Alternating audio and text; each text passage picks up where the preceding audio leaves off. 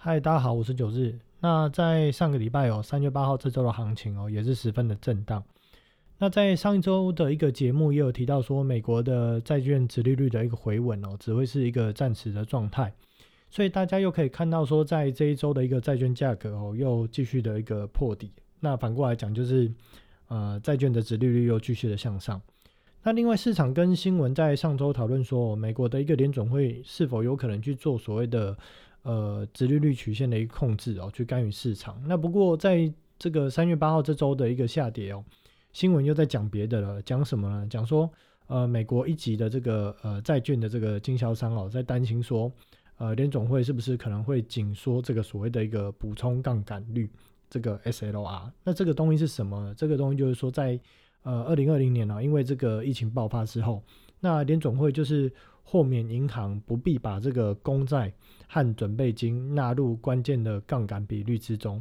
意思说就是他们不需要准备这么多的呃准备金或保证金，然后就可以放出更多的钱。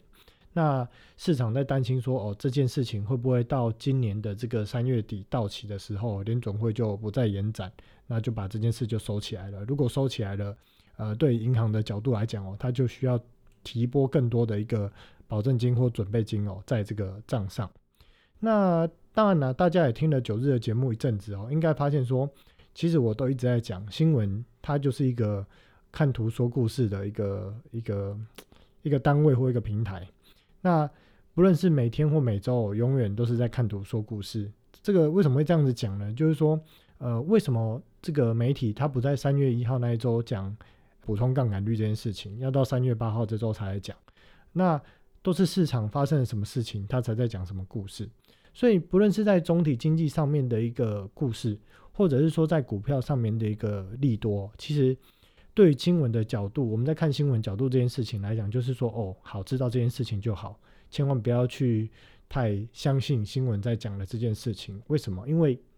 股市或者是所谓的这个指数哦，它永远是走在新闻之前。所以新闻永远都是在描述已经发生的事情，所以千万不要去看新闻或这个做股票或做交易哦，真的是会会赔得很惨。那不过我们还是需要知道说，呃，在整个总体经济面上或在市场发生什么事情。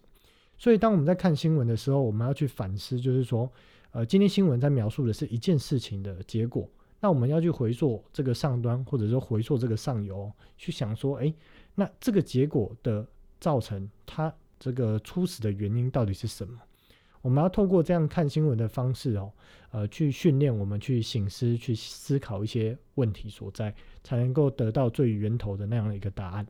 那呃，我一直讲说，这次行情市场行情的一个下跌哦，其实是源自于说，在最高端的这个呃交易者，就是国际银行家，他们其实从在今年的一月中旬哦，就开始一直在出货。那这件事情很有趣啊，就是说。为什么二零零九年股市开始从低档反转上来？呃，国际银行家在二零一二、一三、一四、一五到二零二零年都不出，啊，反倒从二零二一年的一月中开始出货，为什么？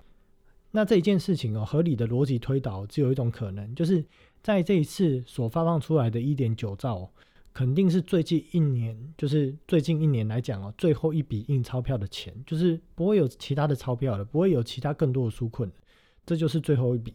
那当然，大家也会质疑说：“哎，九日，这是你的想法，这可能不是市场的看法，也不是市场的想法。”那大家不相信我讲的也没关系，我们就可以去观察。我们去观察说，在这一次一点九兆这个纾困案，我们去观察现在的美国的执政党民主党他们的参议院，现在参议院在民主党跟共和党是五十比五十嘛，所以当投票平手的时候，是由副总统投出关键的一票。那我们去看看民主党的参议院的议员。他们在这一次一点九兆的纾困案的反应是非常的热烈的、热衷的、全面的支持吗？其实不是。我们可以看到很多新闻，观察出来，他们他们并不是完全认同这一次一点九兆的印钞票这个行为。为什么？因为光在二零二零年这一年，其实疫情来之后，美国至少就印了三兆多、快四兆的美金。但是对于这个失业率的帮助或实质基实质经济面、基本面的一个帮助我，我们可以看到，呃，不论是就业率也好、非农数字也好，或失业率也好，其实没有太多的效果，也没有太多的帮助。可是对于民主党的议员，他也没有办法，因为新的组织拜登才刚上任，难道呃，你的总统、你的组织刚上任，你就要给组织难看嘛，也是没有办法的事嘛，所以只能让这件事情通过。所以也如同在前面几集节目一直在讲，国庆行家跟政治人物哦，永远都是好朋友，就跟台湾的政客跟建商来讲哦，一定都是好朋友。所以回过头来来讲台湾哦，基本上不论是现在哦，只要是两大党，不管谁执政啊，其实也不用太期待有什么有效的打防，因为。不论是蓝色或绿色哦，一堆立立委跟议员他们的家人或亲戚哦，基本上都是建商。那台湾的房地产这件事情哦，等一下我在第三段的节目会来聊聊台湾的一个房地产。那第二段呢，回头来讲这个台股哦，呃，我在二月底的节目就有讲了，就是二月二十七或二十八号那一集吧，就有讲说三月份会是回档的一个月。那我们在三月一号那一周看起来哦，确实不论是国际盘或整个台股，好像进入一个要死不活的阶段。可是三月八号这周，台股仿佛又好像回到大多头这样的一个呃一个气氛一个氛围。那当然了，在这个礼拜反弹起来之后，很多人也一直在问我说：“哎，这个行情是不是不会下去了？”其实我说，呃，这行情会不会下去哦？不是我说了算，而是我观察什么，所以我认为会下去。就是我很客观的在观察三件事情。第一件事情就是，呃，行情是不是每天都在暴涨暴跌？第二件事情，美元指数是不是打底结束？那第三件事情，台币是不是在开始贬值，或者是看起来是不是要开始贬值？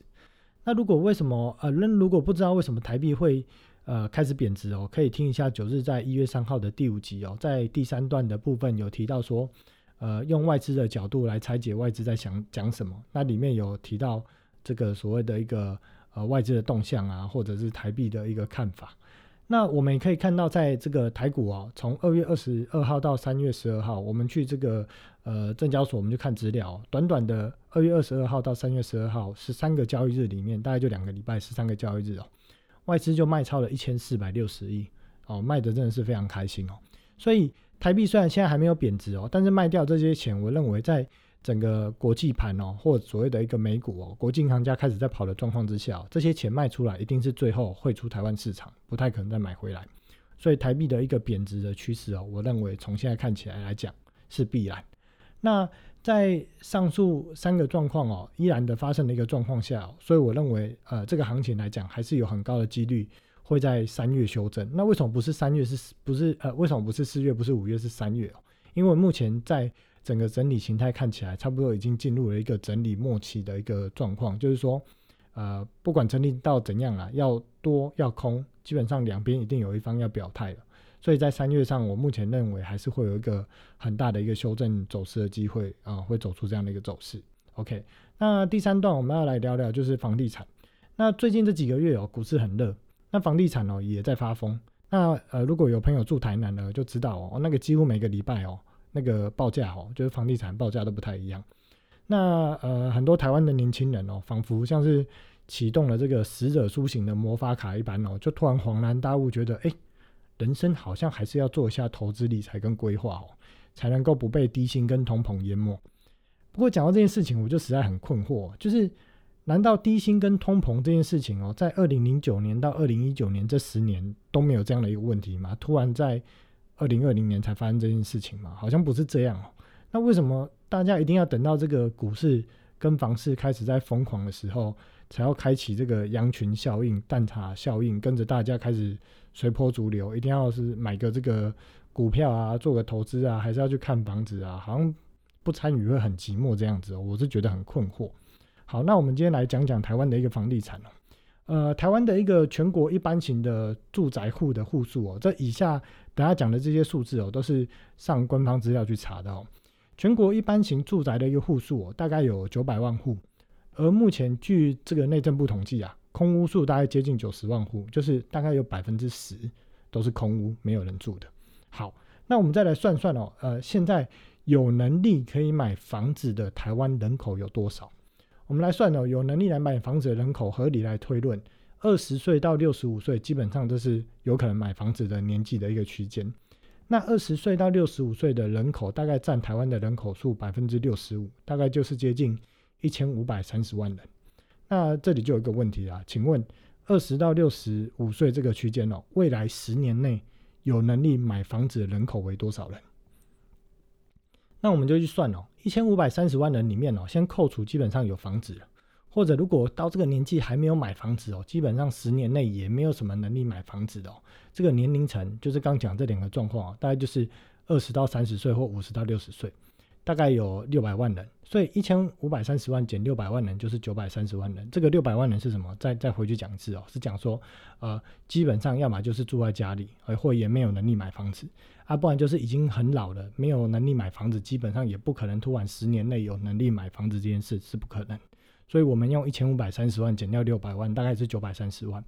那九百三十万，我们再把它除以二，算成配偶数。啊，当然有人觉得说，哎，我不结婚啊，干嘛要除以二啊？没关系，因为基本上大多会买房子的是配偶，啊，有些可能个人也没有买，那没关系，我们就是除以二，大概就是四百六十五万对。那再根据现在年轻人的薪水跟房价来推算，扣掉呃什么啃老族啦，啊接手爸爸妈妈还是阿公的房子啊，阿公阿妈的房子啊，或者租房子之后，有能力买房的人哦，大概在这个四百六十五万对里面哦，大概是占两成。也就是大概是九十二万户，那大家想说，哎，现在空屋九十万呢，那这个补掉九十二万户是不是刚好卖完？而不是哦，因为现在每天哦，建商都在盖房子，呃，所以我们用最美好的一个方式来去计算哦，如果不记录老年的人卖房子，或者呢，也不记录未来薪水跟房价变化，然后再以现在目前的呃新的建案正在盖的建案再盖下去哦，大概到二零三零年，全台湾的一个空屋数哦，会突破一百万户。同时，在伴随台湾的人口外移，为什么人口会外移？因为国内的薪水太低，那台湾呢的产业大概都是所谓的一个代工或低毛利率产业，所以没有办法转型。那大家就会去出国寻求一些更好的薪水更高的工作机会。就好比说，呃，过去哦，呃，大概十几年前或者过去五五六年前哦，很多的这个呃东南亚的劳工来台湾找工作机会是一样的道理。那以及在现在每年就是生不如死，什么是生不如死？就是出生。比死亡还要少的状况下，大概到二零三五年哦，台湾的建商手上就会一堆的空屋，然后财团的手上就会一堆的空地，然后这些空地它可能当下的这个成本哦，可能还低于他当时买进来的一个成本。那这个时候要怎么办呢？呃，十年之后，现在二十到三十岁台湾的年轻人，大概就是到了三十到四十岁嘛，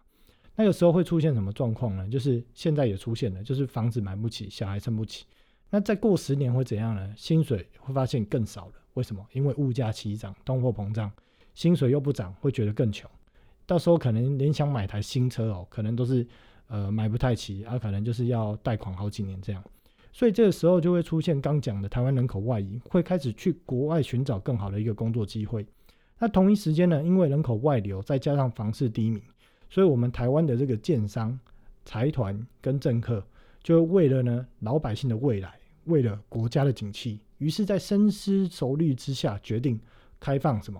大陆人有条件的买房来挽救经济。那大家不要觉得说这个可能是比较偏这个呃大陆那边友好的政党才会做事哦，不是哦，因为景气已经没救了，所以不管是蓝蓝绿绿，他就会想办法开放大陆人有条件买房来挽救经济。为什么？回头再讲一句话：建商、财团、政客，这永远是一挂的一条船上的人。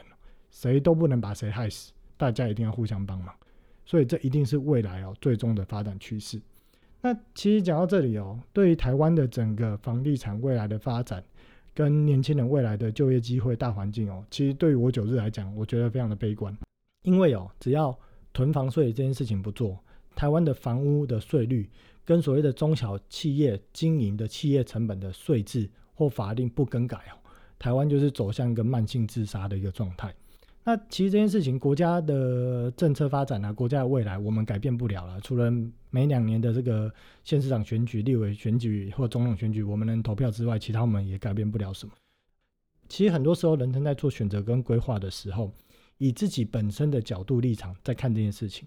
要去选择过一个困苦的人生，还是要去过一个还过得去的人生，其实只是差在一条线而已。这一条线是什么？这一条线就是。我们可以相较于其他人多想想、多规划未来的十年，而不是只是看当下的几个月、当下的一年这样子。好，那今天节目就到这里哦。那有兴趣想要跟九日讨论或想要看一些文字内容哦，就可以到 FB 搜寻九日说白话。好，那我们下周见，拜拜。